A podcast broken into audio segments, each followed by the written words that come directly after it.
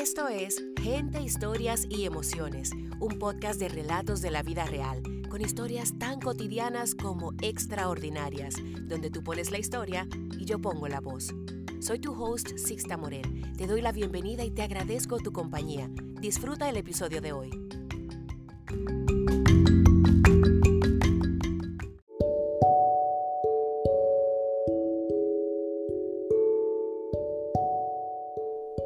Bienvenidos a otro episodio de Gente, Historias y Emociones. Mi nombre es Sixta Morel o arroba Sixta Lee y te invito a que conectes con nosotros, además de aquí, en nuestras redes sociales. Puedes encontrarme como arroba Sixta Lee. Y en el episodio de hoy les traigo una carta escrita por Shaylee Núñez. Ella es abogada, escritora y su pasión es la enseñanza de la lectoescritura.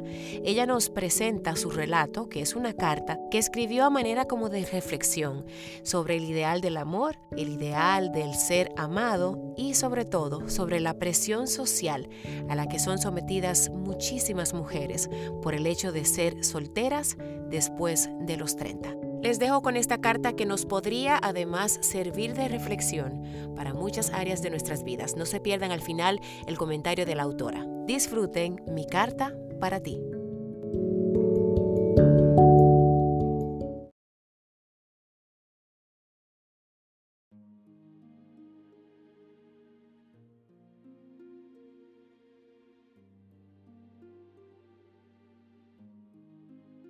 Mi amor. Leí en un libro que escribir era una manera terapéutica de desahogarse, entender una situación y sanar una relación con alguien. Recomendaban hacer una carta, leerla en voz alta y luego quemarla. Así que decidí escribirte estas líneas, pero no sé por dónde empezar. Te contaré que cuando era adolescente, en un recital del colegio me tocó declamar el poema que dice, Una mujer está sola, sola con su estatura y lo hacía sin comprender qué significaba que una mujer estuviera sola y lo único que tuviera fuera su altura. Yo, que era una chica muy alta y me creía lista, pensaba que aquel poema era bastante tonto. Años después, me fui encogiendo hasta caber en el puño de la mujer que soy ahora. Este año cumplo 40 y estoy sola, con mis 5 pies y 7 pulgadas de estatura. Vivo en un país donde las mujeres a mi edad ya deberían estar casadas y las que no tienen un título. Se les llama jamonas. A mis 38, cada reunión familiar tenía incluida la pregunta, ¿y la boda para cuándo? Hace unos años que ya nadie me pregunta nada. Todos me miran con un aire de pena, como si hubieran perdido la esperanza y pensaran que voy a morir completamente sola, acumulando solamente títulos universitarios para colgar en las paredes y un montón de manías que podríamos doblar como la lista navideña de Santa Claus. Eso sí, sin gatos. No me gustan los clichés y porque me dan alergia. En mi trabajo no les importa mucho si estoy casada o no, porque seamos sinceros, es preferible así. No tomaré licencias de maternidad y puedo viajar sin mucha planificación previa. Mis amigos, mis amigas ya se casaron y están en la etapa de las peleas por quién cuidará a los niños, ahora que la pandemia nos encerró a todos en la casa. Yo sigo observando mi mano como un lienzo vacío esperando que se dibuje una alianza dorada. Desde hace años dejé de usar anillos, esperando tu propuesta. Y cada nuevo año que llega veo mi mano desnuda, como el recordatorio de una sutil forma de fracaso. A veces observo a mi sobrina menor jugar en el piso con una muñeca vestida de novia y me pregunto si todas las niñas sueñan con bodas románticas o si aquella idea es un implante social. De niña no recuerdo haber soñado con una boda. Mis muñecas eran estudiantes y les arrancaba la cabeza si no hacían la tarea. Pero en algún momento, no sé exactamente cuándo, comencé a desear obsesivamente ese anillo. Ya te imaginas por qué te escribo esta carta, ¿verdad? Durante muchos años he tratado de hablarte de lo que siento y cada vez me retiro. Temo que si lo digo en voz alta nunca sucederá y quiero sentirme una persona cuerda, ser razonable contigo y conmigo. Sé que los tiempos han cambiado y que las cosas no son como antes, que casarse y tener hijos no es obligatorio, que un papel no hace la diferencia, que hay muchas cosas satisfactorias y que me hacen feliz. Pero aunque mi mente racional lo sabe, pongo un pie en la calle y lo único que veo a mi alrededor son parejas tomadas de la mano o personas casadas Una mujer paga la cuenta delante de mí en la fila del súper y extiende el dinero con la mano que tiene el anillo. ¿Sabes cuántas personas se besan a diario en la vía pública? ¿Cuántas personas ya están casadas? Tú no las ves, pero yo sí. Me siento sedienta, alucinando en un desierto donde todo es arena. Me he hecho preguntas. ¿Por qué los demás ya se han comprometido y nosotros no? Y luego me sorprendo pensando, ¿qué estoy diciendo? Yo tengo todo para sentirme feliz. ¿Qué es lo que me pasa? Y me llega a mi mente una pesada nube negra, cargando rayos que oscurece mi pensamiento. ¿Y si te estás enamorando de otra mujer? No importa, me digo calmándome. Aún así, si vas con ella verás que no era la indicada y luego vendrás a casa. Lo sé porque así lo hice yo cuando aquel hombre llegó a mi vida y acabó decepcionándome cuando no te encontré en sus ojos. Lo miré a él y en él a todos esos hombres que me perseguían, pero ninguno era tan gracioso como tú, con chistes sarcásticos en contra de la humanidad, o tan inteligente, tan pragmático, haciendo tus matemáticas, calculando inversiones complicadas que siempre resultaban ser exitosas y a la vez tan capaz de lo sublime, de hablarme de arte, de belleza, de los libros que tanto nos gustan. Adoro oírte cuestionar el mundo y su propósito. Nadie es tan bello con hermosos ojos que me miran desde la profundidad de una mente despierta, que acarician erizando, encendiendo el cuerpo cada centímetro sin siquiera haberme tocado. Nadie tiene tu voz así, precisa, articulando cada palabra, construyendo conversaciones sobre cosas que de verdad importan, que conectan con mi intimidad, borrando los límites de lo permitido, de lo correcto.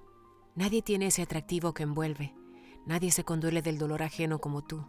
Nadie es tan justo o tan honesto, sabiendo reconocer sus errores aunque te hinches de la rabia cuando pierdes la discusión. Nadie es tan alto que se necesita una escalera para besarte, porque estás allá arriba, tan elevado que no te pueden alcanzar. A veces ni siquiera yo. Miro atrás y pienso que fui muy injusta con esos hombres, porque era imposible la comparación. Nadie podría ser tan perfecto como tú. Las citas terminaban con mi mente huyendo hacia nuestra casa, donde me detengo frente a las estanterías con retratos de nuestros momentos más felices, de nuestros increíbles viajes, y un montón de arena comenzaba a escaparse lentamente por el borde de los portarretratos hasta derramarse en el piso. Formé un desierto intolerable. Fueron muchos años esperando por ti. Sentirte a mi lado, con amor verdadero guardado en el precioso cofre de tu pecho para mí como un regalo que recibía por fin envuelto en una cinta de oro o de plata entre mis dedos. Esperé que vinieras a casa, a este espacio que construí para los dos, este lugar donde la felicidad es un fantasma que aparece desde un lejano futuro, espantando todo lo bueno del presente. Arena, sed, vacío, todo esto vino a mí en un segundo. Todas las cosas de nuestra casa son solo polvo. Me siento avergonzada de mí misma, de no haberme dado cuenta antes que nuestro mundo necesita sucumbir. Me cansé de la sed y de buscarte. Me rindo. Todas las cosas que imaginaba para nosotros las dejo donde las fabriqué, en la imaginación, en el aire. Abandono este lugar y a ti, mi fantasía mejor construida, mi idea perfecta de lo que debería ser el amor. Quisiera sentirme triste, pero curiosamente estoy en paz. Fuiste tan real todo este tiempo, como alguien que existe en alguna parte y que ahora al detener este sueño te estoy borrando la mitad del camino que necesitas recorrer para encontrarme. Pero no me sentaré a esperar. ¿Y sabes qué? Creo que en el fondo ni siquiera me gustan los anillos. Quiero que sepas que saldré de viaje hacia todos los lugares que no visité esperando por ti, por el romance ideal, porque ya no estaré sola. Aquel poema de la mujer también decía, ya hizo velas y se dejó llevar por el viento del norte con la figura acelerada ante los ojos del amor. Ya no te buscaré en otros ojos, y el amor que no pude darte, lo entregaré de otras formas, en la gentileza de un trato amable a cualquier desconocido. Quizás en un abrazo de aliento o en un beso nuevo, puro. Te escribo esta carta porque llegó el momento de despedirnos. y también por el loco y egoísta motivo de que, si estoy equivocada y de verdad existes, sé que de algún modo la recibirás y sabrás que te amé.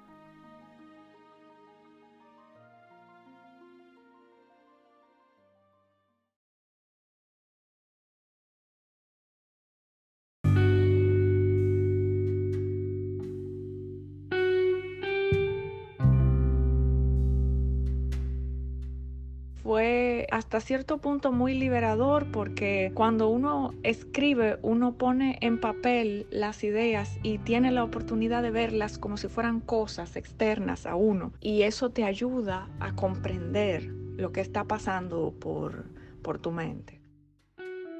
Sí tuve una relación pasada que fue, la verdad, preciosa. Lamentablemente se terminó, pero esas cosas pasan, o sea, no, no todo el tiempo las cosas salen como uno espera, pero sí te dan la oportunidad de reconstruir las ideas que tú tienes sobre lo que quieres para ti, para, el, para tu futuro y para entenderte mejor y para poder delimitar mejor eh, el tipo de, de, compañero que estás buscando en la vida. Una de, de mis partes favoritas del texto es precisamente la parte de cierre, porque yo hago el comentario de todas las cosas que dejé de hacer, vamos a decirlo así, esperando el momento para compartirlas con alguien más y que a partir del momento en que escribí eso, pues dije, bueno, ya eh, no hay por qué pausar cosas que, que uno tiene la posibilidad y el deseo de hacer simplemente esperando por alguien que lo acompañe uno en ese camino. Hay muchas cosas de las que uno se priva constantemente esperando compartirla con, una amistad que, nunca te dice que sí a un viaje o con un, hijo que, que, tú esperas que, se interese por lo mismo que tú o, con eh, un colega de trabajo que quiera que se, que se integre a un proyecto y así dejamos de hacer muchas cosas esperando por un otro que quizá no está en la misma sintonía. Entonces, de alguna manera es un llamado a uno a hacerse cargo de, de su propia felicidad y de su propia vida sin esperar a nadie más.